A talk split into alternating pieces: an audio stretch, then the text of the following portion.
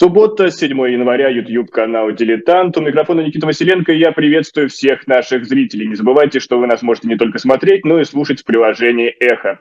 Сегодня мы разберем сюжет из современной истории России, поговорим о людях, которые играют и продолжают играть, и играли раньше большую роль в истории нашей страны, и это олигархи. А поможет нам в этом австрийский социолог, преподаватель кафедры социологии и политики в Астонском университете Элизабет Шипцосель. Элизабет, здравствуйте. Здравствуйте. Элизабет, ну не могу не спросить, что с вами случилось. Вижу какой-то непонятный э, неопознанный летающий объект, вам кажется, прилетел. Да, олигарх меня не избил. Сама я просто вот целовала столик, но это не важно. Э, первый мой, мы на немецком это называем фиалка или сувенир. Принесла сувенир из Австрии. Но любопытно, эм, кажется, на себе смотреть. Я Позавчера там сидела и думала, потому что я поняла, все автоматически, конечно, думают, что э, меня какой-то мужик избил. И я это и поняла после того, как один человек, она, девушка, она была смешная. Ой, Лиза, ты держи себя, такой сволочь, ты лучше его, э, не подайся, и так дальше, карма ему, к, к нему э, придет. И, эм, у меня сам, на самом деле было в другом месте, и мне нужно было в самолете помощь с чемоданом. Обычно я бы ожидала, что видишь, что тут как-то не что никто не предлагает помощь почему-то. Люди смотрят на тебя. И позавчера я поняла, что э, когда рассказывали, что происходит, люди потом отвечают, да, я думала, как-то, конечно, это просто excuse придумали. А потом я сидела э, вечером назад и думала, что мне еще как-то рассказывать, чтобы это объяснить, чтобы это не звучало как эм, придумка. И потом мы там сидели, мы хохотали какие-то истории с подругой, э, э, обсуждали. Потом я поняла, боже, что ты вообще делаешь, Лиза? Э, и я довольно была в шоке. Yes, у меня стыд возник, потому что я думала, вот, ähm, избивает женщин, часто бывает, und nicht такие красивые штуки, где-то э, на теле, и так видно. И э, потом они ходят по улице, и стигма висит на них. Не на человеке, который их избивал. И стыдно мне стало, потому что я поняла, ты, Лиза, делаешь то же самое. Ты там сидишь и стараешься придумать какую-то историю, которая хорошо звучит, чтобы тебя не поставили в этот угол. Там вообще мозгов нет. Потому что тем же самым я становлюсь часть этой игры, где женщины избивали, и потом этим вот это как будто общество женщин еще раз, э, женщины еще раз э, избивает тем, что они должны стесняться, на них стигма висит. Одна подруга русская сказала Новый год, но, наверное, тебя в клуб так не пустят. И вначале я даже, даже не поняла, а потом она мне объяснила. Именно, потому что вот, конечно, там целая ассоциация, вот еще третий раз избивает mm-hmm. э, женщину. Э, потом я думала, а вот такая еще, это не только такая штука, где я попала в сексизм, который все делать, вообще пять дней даже не додумалась. А еще другая, что это же эм, вот это же низшие классы, которые ходят с такими сувенирами. А, вот девушка с интеллигентной семьи так не должна. И э, там к тому еще, я тоже виновата в этом, попала в такое, как название расизма, классизм, что я хочу отделяться от других, что довольно смешно, потому что это именно о чем я и пишу в своей книге. То есть э, э, мозгов вообще у меня не хватало, э, или долго длилось, почти целые недели, чтобы как, э, понимать, что и мои... Вот попали все стереотипы. Да, это... Главное, берегите себя, потому что, Элизабет, вы уникальный специалист, вы занимаетесь изучением современной России. Не просто современной России, а ее элит. И даже не просто элита, а отдельной вот этой страты олигархов. Расскажите нам... австрийского, это уж точно. Понимаю. Расскажите нам, а как вы пришли к жизни-то такой, что вот именно сферой ваших научных интересов стала Россия и вот, вот эта конкретная тема? Россия уже давным-давно была э, мой интерес. Я после школы не знала, что э, учиться. Я хотела вначале э, китайский учить, и потом поняла, что четыре раза сложнее, чем русский. И я хотела э, э, смешивать э, истории и русская история никак не скучно. И вот вначале учила русские и э, истории, потом устроилась на работу и параллельно учила социологию. Там мне очень интересно было все эти исследования, которые смотрят на то, как производится социальная структура, социальное неравенство в разных странах мира. И я думала, что э, интересно было бы посмотреть, как это, применять эти теории и подходы э, на современную Россию. Э, вначале я думала, богатый, я думала, какой же социальный класс, вот рабочий класс, я думала, вот там какие-то вот домашнее насилие, алкоголизм, какие вот депрессивные темы, если этим займутся четыре года, будет депрессия у меня. Э, средний класс до сих пор не могут э, определить. Сегодня, чтобы сидели, определились. Э, а, вот, остались богатые. И в это время было такое, что эм, мне очень надоело вокруг такой прагматизм, э, э, которого требовали от нас всех. Э, любая тема, любой проект должен быть э, в пользу не э, развитие знания, а чего-то там э, В бизнесе или э, что Более практи практичное, то есть не для науки, да. а для какого-то да, практического дела. И после нескольких лет работы, которую я ненавидела в Министерстве иностранных дел в Австрии, и вот э, э, эти страны для меня в социологии подходы, э, я думала, я хочу заниматься темой, Новая это свобода, грант PhD, э, которая good for nothing, который никакого импакта, никакой пользы а, более широкой нет. Я думаю, вот богатый русский это как раз подходит. Это как раз подходит. А, если еще никто не догадался, то я напомню, что Элизабет написала книгу. А, книга называется «Безумно богатые русские от олигархов к новой буржуазии». Она вышла в 2017 году на английском языке и только сейчас дошла до русскоязычного читателя. Издательство «Индивидуум» а, решило представить ее в России. И понятно, что с 2018 года прошло уже много времени, тем более еще был 2022 год, который день за два. И насколько книга претерпела изменения, дополнения за вот это время, пока она дошла до русскоязычного читателя, и в условиях того, что сейчас еще идет война, где олигархи играют тоже определенную роль, в том числе и в санкционных войнах. Я написала э, новое предисловие, послесловие и э, обновила всю книгу. Есть э,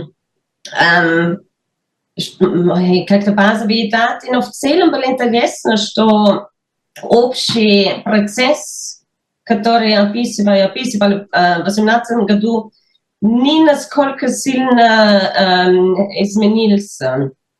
Конечно, война – это большая цензура, и как это в дальнейшем откажется, будет интересно, и там я в этом думаю немножко предисловие, послесловие. Но в целом общий вот, что э, случилось до этого, э, э, базовый анализ, э, коровый анализ не сильно поменял. Если это все-таки было такое, это э, а в виде того, что я, у меня же как социолог интересно такие более общие процессы, mm. эм, и эм, они довольно устойчивые отказались. Угу. Ну, тогда перейдем к вопросу терминологии. Вот в самом названии вы упоминаете от олигархов к новой буржуазии. А почему именно новая буржуазия? Почему, например, э, не более, возможно, ну, с моей точки зрения, подходящий термин «новое дворянство», потому что в России президент воспринимается как царь, а, соответственно, его окружение – это дворяне.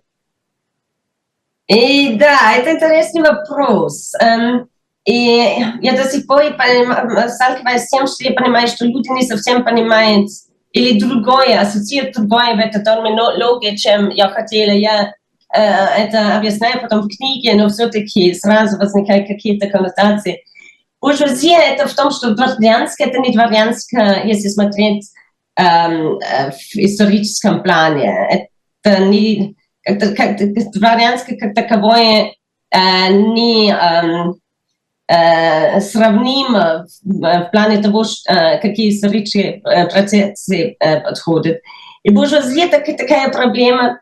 Э, понятно, что в разных странах понимается этот термин э, по-разному, часто в зависимости от истории. Или, как, например, в Англии, э, буржуазия понимается и как вот в плане Карла Маркса, э, э, те, которые э, владеют э, э, как средствами производства, но и в то же время э, такого э, среднего класса. И э, во Франции, опять же, совершенно другое из французской революции.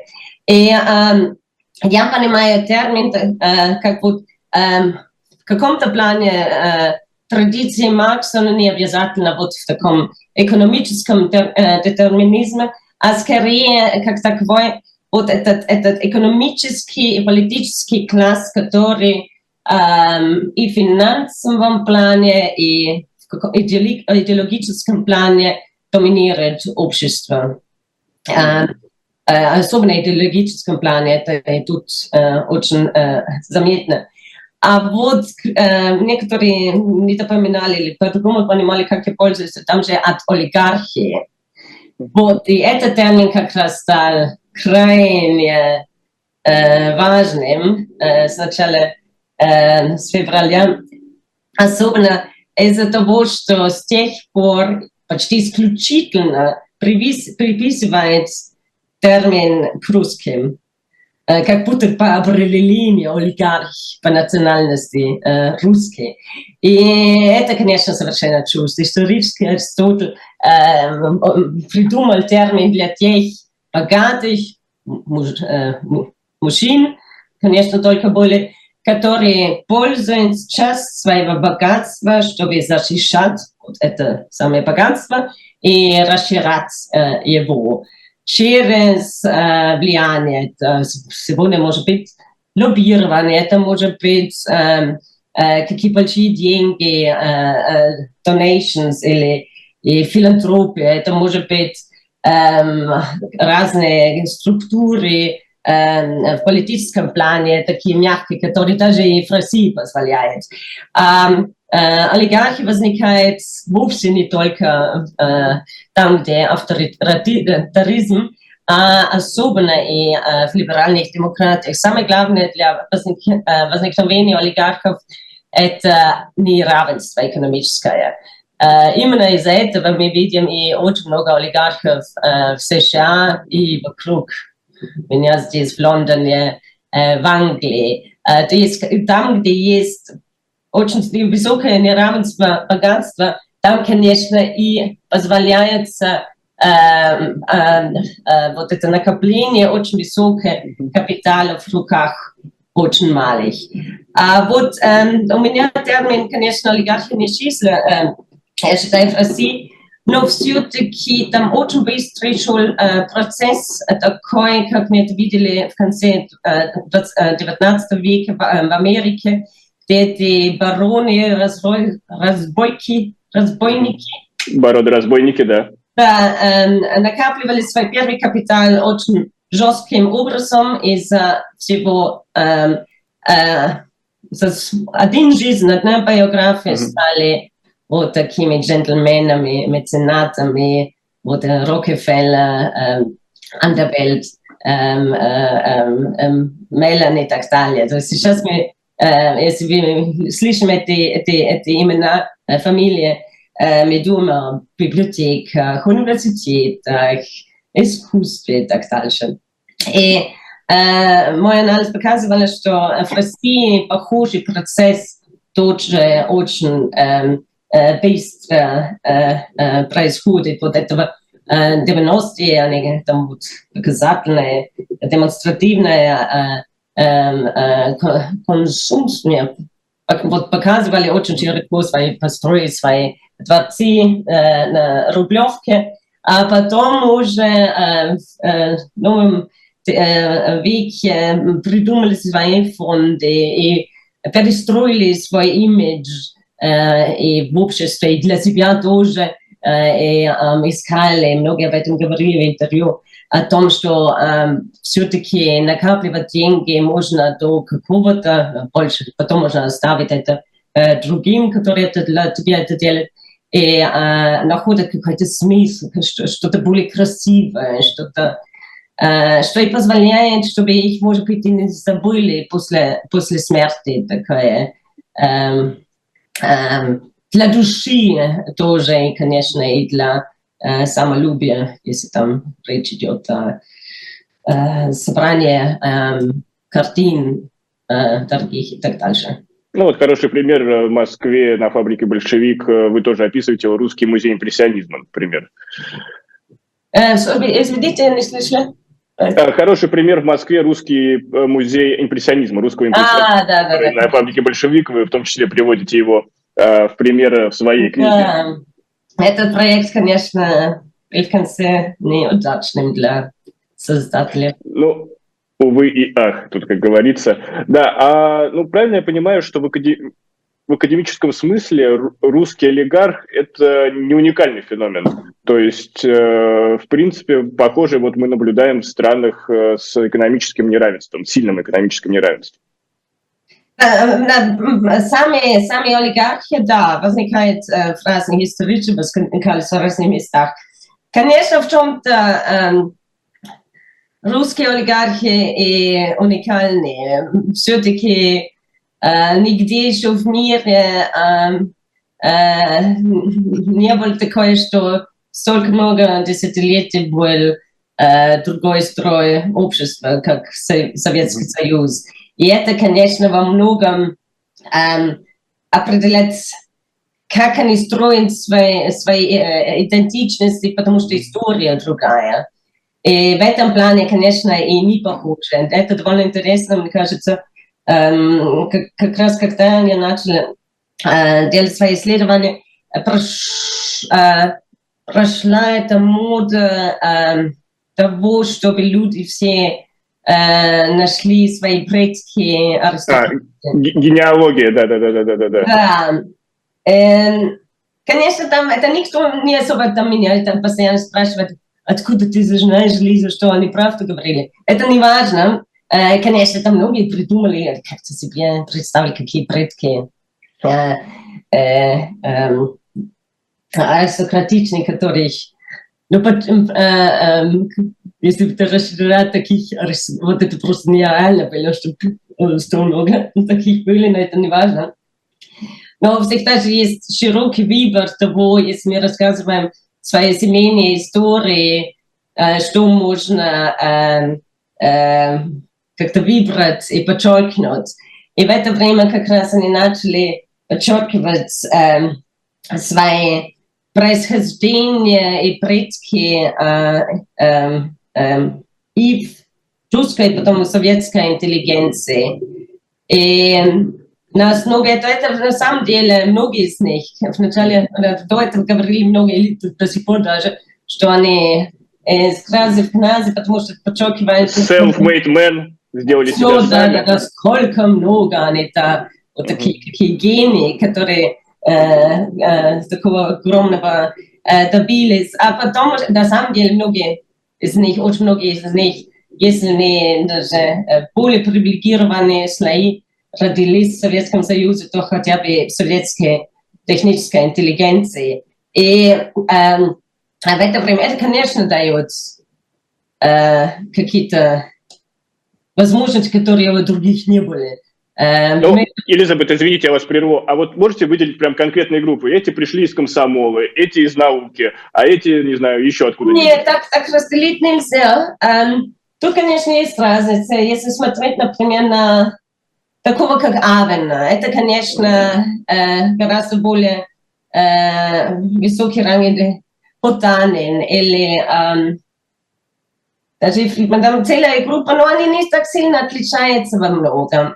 И аспект потом, э, сколько, куда они росли, э, многие же и э, в Советском Союзе уже руководили э, какими-то научными институ, институтами, и э, уже была такая интеллект, интеллектуальная карьера. Но большинство из них, возьмем, например, вот такое как Светоков и все это поколение, это были люди, которые в начале 90-х, и там же есть эти, эти, эти концентрации людей э, в хороших университетах некоторых, э, которые, опять же, мужчины, которые как раз в это время mm-hmm. видели, что э, выгодно э, э, на машине ездить куда-то mm-hmm. э, в Китай, покупать э, что угодно, э, 10-100 раз э, дороже э, Продавать, и потом на основе это накапливать первый капитал. Это сейчас эта группа, которая не Ника Капрамович и другие, которые очень э, приватизации участвовали. Э, но вот обратно к этой э, прошлом интеллигенции. Это сейчас довольно интересно, потому что все-таки вот это противоречие есть везде. Э, люди считают себя self-made, а в то же время сильно гордятся своих статусных э, корней. Mm-hmm. Вот, То есть э, такое возникает противоречие. Да. И эм, вот мне же в интервью многие рассказывали, э, часто бывало, что это, конечно, для тут э, давно э, по, по большому счету не делать, что если я спрашивали, откуда же у вас, что вам дали родители, что стали таким успешным, ja, это же гений они мне дали. И эм, даже и в Америке так считают. Это интересное исследование это как раз те, которые, даже люди, которые родились сами большие денежные политические, политические династии э, страны, они все-таки считают, что все, чего они добились, это просто они. Просто их ум, их талант и так далее. Здесь в этом плане русский даже не так отличается, а, а, отличаются они тем, что они напрямую это а, говорят человека и очень сильно в этом верит, в биологизм. А в то же время, конечно, нужна эта семейная история, которая тебе дает какая-то культурно-моральное, нравственное прошлое. И вот эм, э, эм, интеллигенция советская как раз эм, э, для этого подходит. И дает какая-то культурность, такая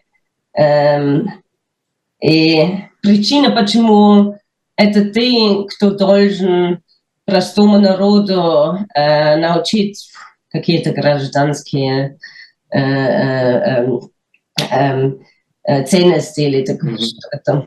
Когда если твой фонд э, работает в плане, как народники, пови, э, как enlighten, э, повышать, нет, навещать, нет, слово enlighten, обр, э, образ, э, как образование дать моральное. Э, Понял.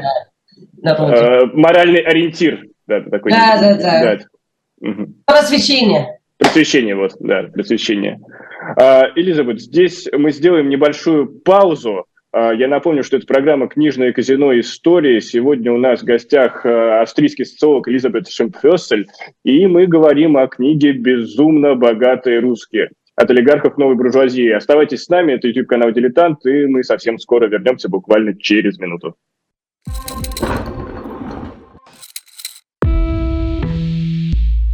Вы лучше других знаете, что такое хорошая книга. Мы лучше других знаем, где ее можно купить. Книги на любой вкус с доставкой на дом. Интернет-магазин «Shop Дилетант Медиа».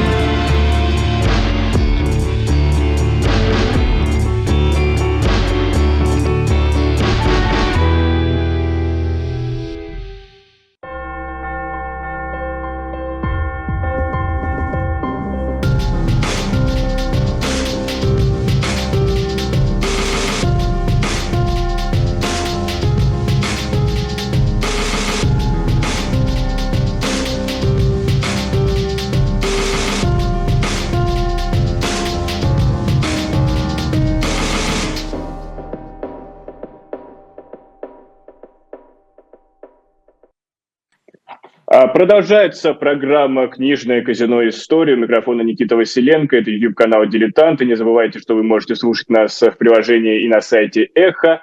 А, также вы можете поддержать нас с помощью QR-кода донатами или зайти в наш магазин shop.diletant.media, где для вас подготовлены разные интересные книжные подборки. Ну а сегодня у нас в центре внимания книга, вышедшая в издательстве «Индивидуум», «Безумно богатые русские» от олигархов новой буржуазии. У нас в гостях ее автор, э, австрийский социолог Элизабет Шемплёсель. Элизабет, еще раз приветствую в нашей виртуальной студии. И вот вы упомянули интервью, что вы брали очень много интервью в, для вашей книги. И вообще, насколько это было тяжело работать с материалом, раздобыть ту или иную информацию, добиться того или иного интервью и, самое главное, верифицировать полученные данные? Насколько это было тяжело? Эм, я очень наивно подошла к делу было тяжело, э, длилось долго. Э, вначале начала э, первое интервью собирать, был восьмой год, это был мой PhD, а потом был второй проект, это началось в 15 году, постдок, то есть из этих двух проектов эм, эм, э, шли эти, эти данные. А, очень разли, э, отличались. Э, в восьмом году там, там было что такое, что в это время я думала, что мы спрашиваем тех, кто как-то э, работе сталкивается с олигархами, могут ли они э, помочь и вот э, э, э, так как-то всех, кому пришло в голову, э, попросить за помощь. Эм, и эм, эм, потом это э, вот э, очень много говорили из можно, как их называть, информантами, с посредниками и так дальше. Э, те, которые работают, э, работали для богатых, были совсем не, не хотели помогать особо.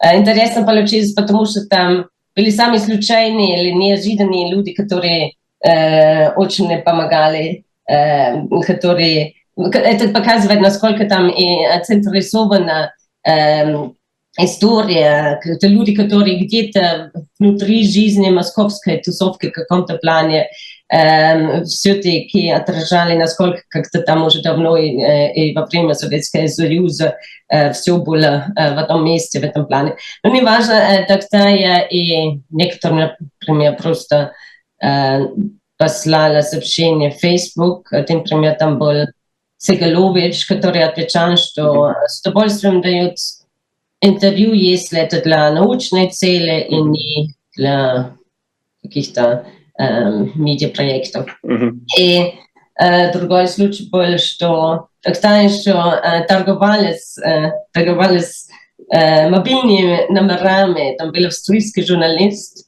мне показалось довольно неприятный, который Э, как-то я попросила его помощи, говорили, что он никого не знает. И потом он почувствовал, что о, некий успех есть у этой Лизы. Эм, лучше все-таки как-то что-то придумаем. И мы начали торговать э, личными телефонами.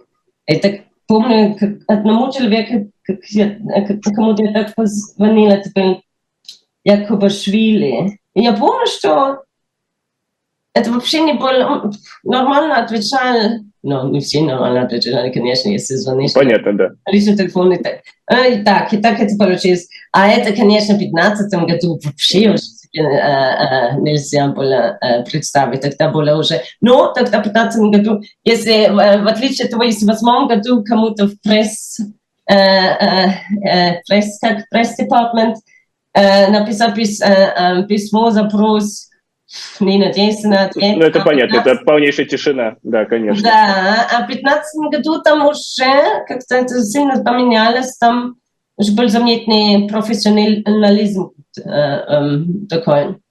А не связываете ли это с тем, что в 2014 году Россия оказалась э, в определенной изоляции из-за начала конфликта с Украиной, присоединения Крыма, и просто олигархи, как бизнесмены, пытались остаться на плаву и держаться за какую-то связь с Западом, с э, внешним миром?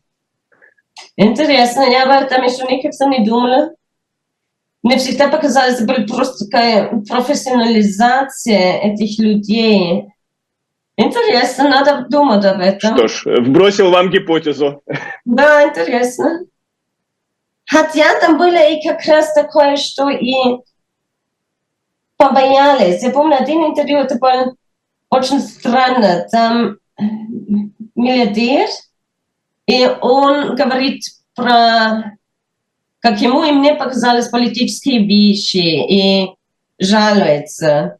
И я там уже так сижу, во -во -во, что вы мне все это рассказываете, разве не, не, не опасно? И он потом тоже так думает, говорит, ой, слушайте, что вы будете этим делать?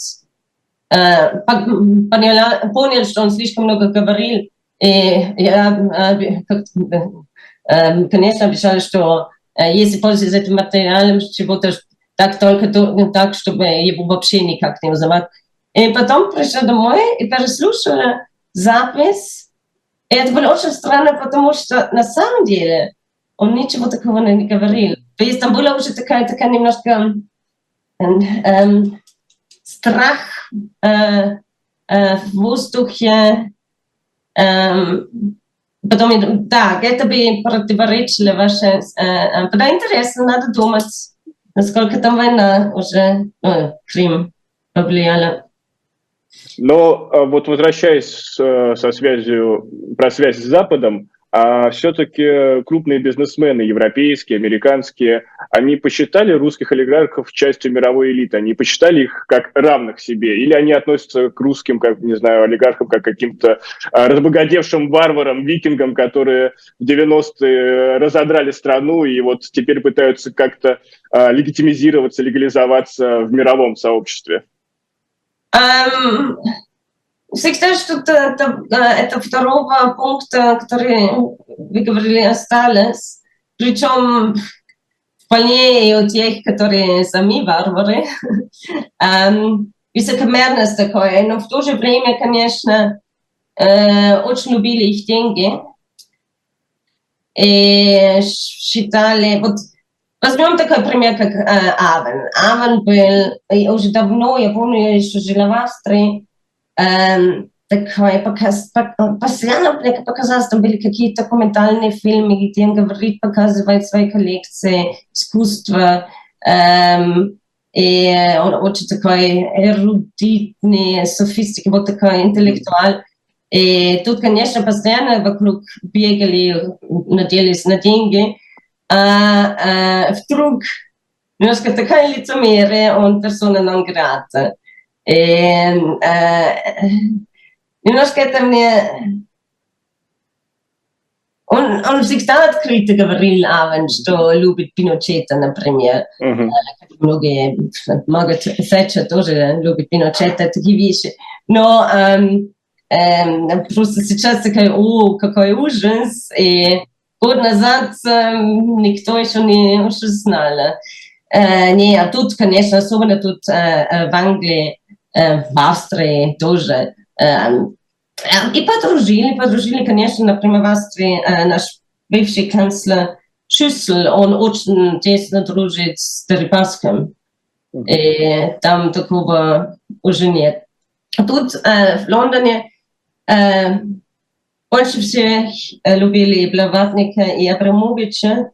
Остальные, конечно, там, там всегда что-то осталось, и они всегда знали, что на сто процентов как своих не воспринимают. И им всегда это было видно.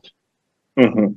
А, но все-таки Англия в этом плане стоит отдельным каким-то таким, отдельной страной, потому что российские деньги в Англии, как мы знаем, и просто больш, большим потоком льются, лились, и, судя по всему, продолжают там каким-то образом сохраняться, находиться, потому что а, когда началась война, не все э, бизнесмены, крупные олигархи российские сразу попали под санкции. Или Англия... Ну, до, сих, до сих пор не попали.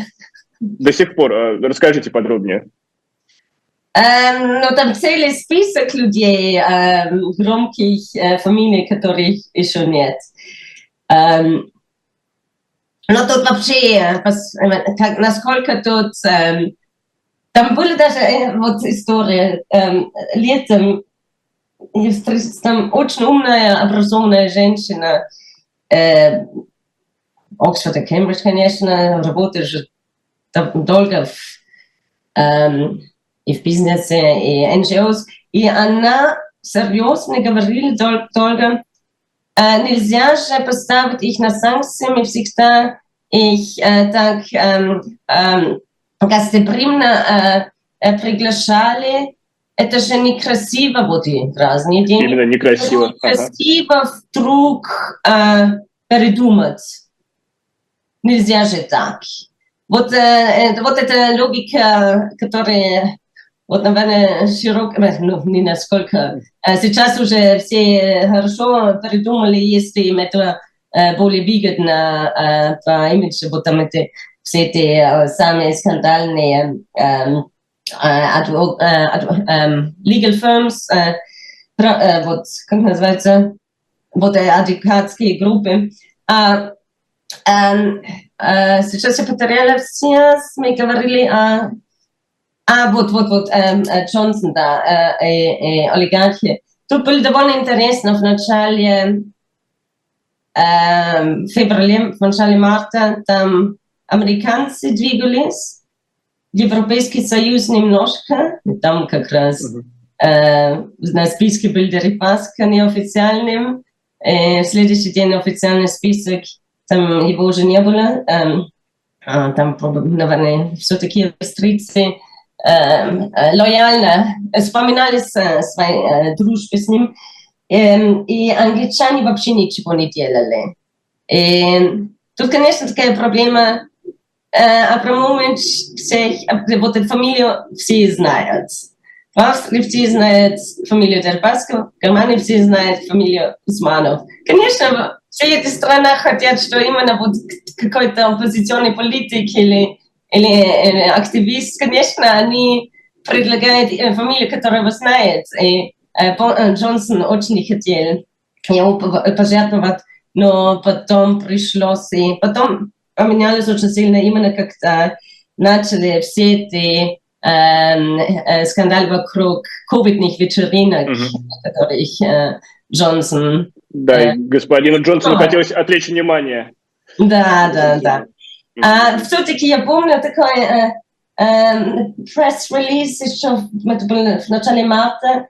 Эм, Британия добавил семь новых олигархов на списке индивидуальных санкций, причем Абрамовича и может, Дерибаска были. А потом я смотрела на остальных пятеро э, Но с- сейчас уже каждый человек олигарх. Это Мгм. чиновник, вообще олигарх с олигархом ничего общего э, не имеет. А сейчас такая дилемма, потом еще там очень открыто в мае, э, э, весной, и причем и Лиз Трасс э, в этом участвовала, эм, вот там в этой индустрии, которая э, обслуживает богатых, старались, чтобы э, ну, наконец-то можно возвращаться к нормальному бизнесу. А потом длилась э, война, и эм, понятно было, что стигма повышалась такое. Сейчас интересно будет, э, сколько это будет длиться, но в целом, конечно, если есть, если был бы первый шанс вернуться к нормальному бизнесу, э, точно э, э, берут. Я думаю, что, наверное, нужно, конечно, для общественного, э, чтобы с- э, э, держать свое лицо, эм, каких-то пожертвовать на каких-то индивидов, пожертвовать э, на долгий срок, но это, наверное, тогда и позволяет реабилитировать э, других. Очень сильно тут такая, когда Фридман и Авен жаловались СМИ тут, э, что уборщицы и водители уже не могут э, заплатить. В Европе хохотали, и тут все-таки э, у них очень получилось, как, чтобы там люди площадь подряд э, э, говорили, ну, может быть, действительно нечестно. Что же Фридман сделал? И, эм, э, тоже, конечно, такая штука, санкции же всегда более общий э, эм, инструмент. А, эм, вот, когда в России э, вот, общие санкции, вот, журналисты, например, теряют свою работу, никто не плачет, а бедный Фридман э, получает особенное внимание и э, сочувствие. Да, тут вопрос справедливости, конечно, стоит остро. Но вот все-таки вы в книге написали, что именно в предисловии 2022 года, что Европа не сможет без русских денег, без денег э, русских олигархов, и все вернется на круги своя. Э, есть ли у вас прежняя уверенность? Да, это интересный вопрос. Um, они стали потом, вот именно и вот в этой индустрии э, э, обслуживания богатых, они стали э, переориентироваться. Там вот один агентство, я постоянно позываю, э, забываю э, э, название, которые, э, которые тогда, помните, был, может, 7 лет назад там были эти туры, э, э, Kleptocracy Tours, показывали тут в Лондоне журналистам э, помещение э, богатых русских э, на основе разных денег. Там был это, это legal firm, которые русские СМИ маленькие об этом писали, и им потом площадь подряд отправили жуткие письма, что с ними будет, если они не уберут этот материал совершенно без основания. И это был такая, такая, такая классический пример, а не для русских богатых этических принципов это вообще никогда не были. И они летом я читала, э, сейчас э, почти себе представляют как активисты, которые представляют интересов украинцев. Вот. А сейчас как немножко такая э, перестройка э, в этом плане. А,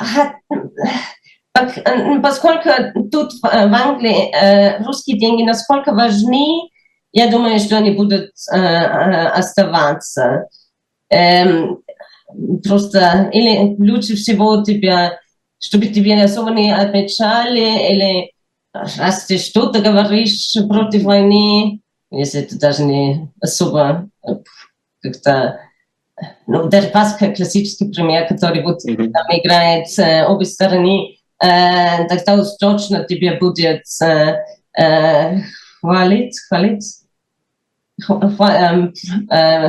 очень хорошо про тебе, тебе писать mm-hmm. СМИ, все будет хорошо. В Европе это может быть интересно. Там их меньше. Швейцарии, они, наверное, чем-то похоже будет. Могут ли немцы себе это позволить на долгий срок? Это, конечно, интересно, потому что там все-таки э, очень э, сильно осуждает э, богатых и властных, если они э, э, э, делают не те шаги, там не, не, не легко прощают.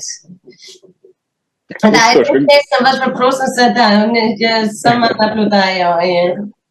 Что ж, как говорится, будем наблюдать, поживем, увидим. А, я напомню нашим зрителям, что у нас в гостях э, сегодня была австрийский социолог, преподаватель кафедры социологии и политики в Астонском университете Элизабет Шепфессель.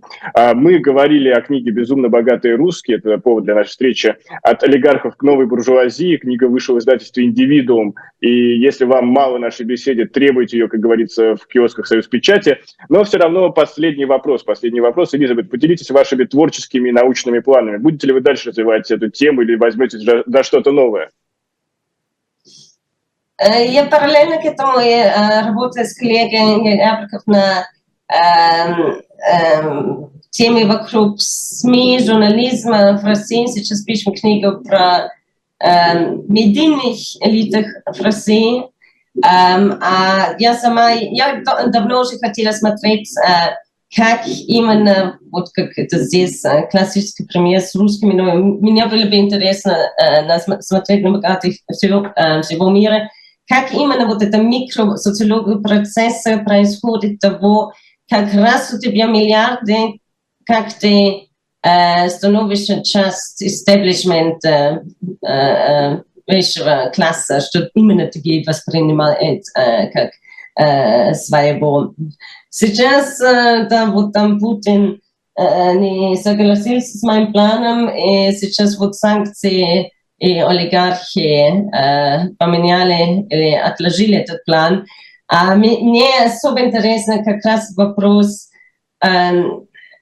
насколько же вот олигархи именно не по определению дурацкой, по национальности русской, а в глобальном плане, чем они отличаются, чем они не отличаются, и как они в глобальном плане работают вместе. То есть заняться такой компаративистикой, скажем так.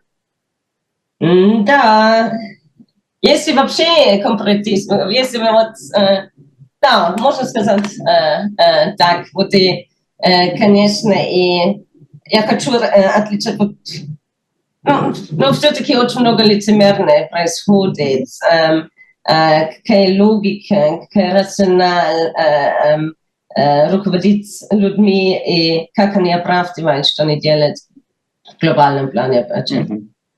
Ну что ж, тогда будем ждать ваши новые исследования и книги. Я еще раз напомню, у нас в гостях была Элизабет Шемфесель, и мы говорили сегодня о книге «Безумно богатые русские. От олигархов новой буржуазии».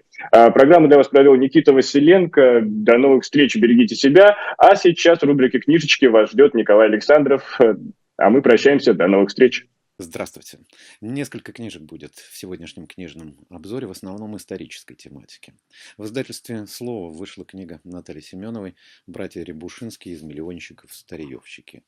Речь идет об огромной семье купцов Рябушинских начала 20 века. Этот клан, восемь братьев, пять сестер, э, которые все в той или иной степени оставили след в истории русской культуры, политики, предпринимательства – Наталья Семенова – историк искусства, автор биографий братьев Морозовых, э, Сергея Щукина, Илья Страухова.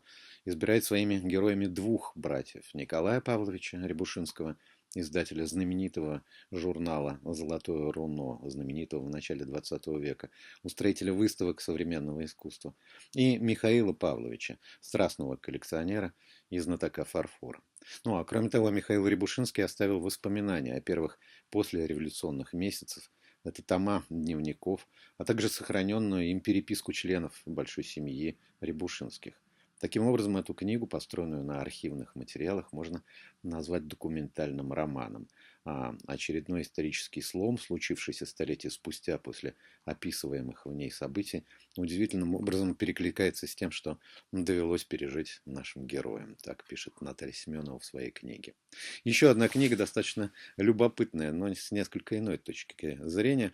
Леонтий Филиппович Магнитский и его арифметика. Дмитрий Галанин. Дмитрий Галанин – это автор, а книжка вышла в издательстве «Эксмо». Точнее говоря, это переиздание. Но арифметика Магнитского, я думаю, достаточно хорошо известна всем, по крайней мере, по названию. И это не просто учебник арифметики. Он, кстати, помимо, собственно, математических сведений и простых арифметических, содержит сведения из алгебры, астрономии, геодезии, навигации. Это прежде всего памятник культуры. Э, книга вышла в 1703 году и прослужила более двух веков. Ну а ее переиздание в редакции Дмитрия Галанина вышло в 1914 году, где помимо трудов самого Магнитского есть и описание жизни знаменитого преподавателя и математика, который, конечно, э, повлиял на э, образования вообще, на педагогическую российскую науку вообще, не говоря уже о том, что книга стала хрестоматийной для тех, кто изучает естественные и точные науки. Еще одна книжка совершенно иного рода, вышла она в издательстве Бомбора, а, и, наверное, в первую очередь заинтересует тех, кто а, хорошо знает и кто находился под воздействием сериала «Корона». «Корона» – официальный путеводитель по сериалу, Елизавета II и Уинстон Черчилль «Становление юной королевы». Роберт Лейси Кейси, автор э, этой книги. Понятно, что э, «Корону», наверное, можно считать одним из самых популярных сериалов последнего времени, и он может соперничать даже со знаменитой «Игрой престолов». И причем многие этот сериал воспринимали э, как документальное повествование о жизни Елизаветы II, а не как художественную историческую драму. И историк королевских династий, автор биографии Генри Форда, Эллен Форд и других, Роберт Лейси, комментирует сериал и указывает на отступление от исторической правды. Ну, впрочем, конечно же, не только а, этим отличается его книга. Но в данном случае важно, что он был приглашенным историком во время работы над э, сериалом. Объект наблюдения КГБ против Сахарова. Эта книга вышла в издательстве «Корпус». Огромный том, подготовленный целым рядом авторов-составителей. Борис Беленкин, Марина Голубовская, Анатолий Голубовский, Александр Даниэль, Елена Жемкова, а, Алексей Макаров, Никита Петров, Никита Соколов, Ирина Щербакова. Его можно считать таким впечатляющим послесловием к столетнему юбилею Андрея Дмитриевича Сахарова. Это откомментированный свод документов, некоторые до сих пор мало кому известны или неизвестны даже вовсе. Докладные информационные записки, справки КГБ, рабочие записи заседаний Политбюро и решения ЦК о правозащитной деятельности Сахарова. И, как я уже сказал, многие из этих документов публикуются впервые. Совершенно иного рода книга, отсылающая нас к эпохе Возрождения, вышла в издательстве «Центр Полиграф». Записки придворного, изысканные обычаи, интеллектуальные игры и развлечения итальянского общества эпохи Возрождения произведений. Ее автор Бальдасара Кастильоне. Он поэт, писатель, дипломат, государственный деятель, друг Рафаэля, который ценил его вкус и во многом разделял его взгляды. И был внутренне близок к нему. А, и не расставался с ним. Бальдасар Кастильоне – одна из примечательных фигур. Возрождение его письма – живая хроника придворной жизни Урбина, Мантуи, Рима, Мадрида, Толеда. Однако главная его книга именно записки придворного, написанная в первой трети XVI века.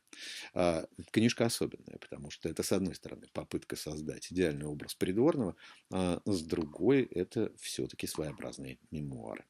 Путь через века. Книга вторая. Небесные, а, Врата небесные. А, автор Эрик Эммануэль Шмидт. Эта книжка вышла в издательстве «Иностранка». Эрик Эммануэль Шмидт известен в первую очередь как писатель и драматург. Ну а эта книга вторая часть его масштабного проекта. В первом томе «Бессмертный целитель Нуам» рассказывает о мире с древнейших времен до всемирного потопа. А во второй э, главный герой оказывается в Месопотамии, становится свидетелем строительства Вавилонской башни, говорит об изобретении астрономии и письменности, беседует с придворными царя Нимрода и с простым пастухом Авраамом. Воспоминания Александра Извольского вышли в издательстве «Центр Полиграф».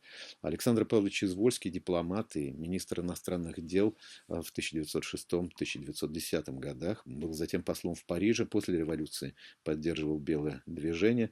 И в центре его воспоминаний видные государственные деятели этого времени – Столыпин, Витте, Милюков и другие, внешняя политика России и внутриполитическая борьба. Это один, один из главных выводов его книги, э, э,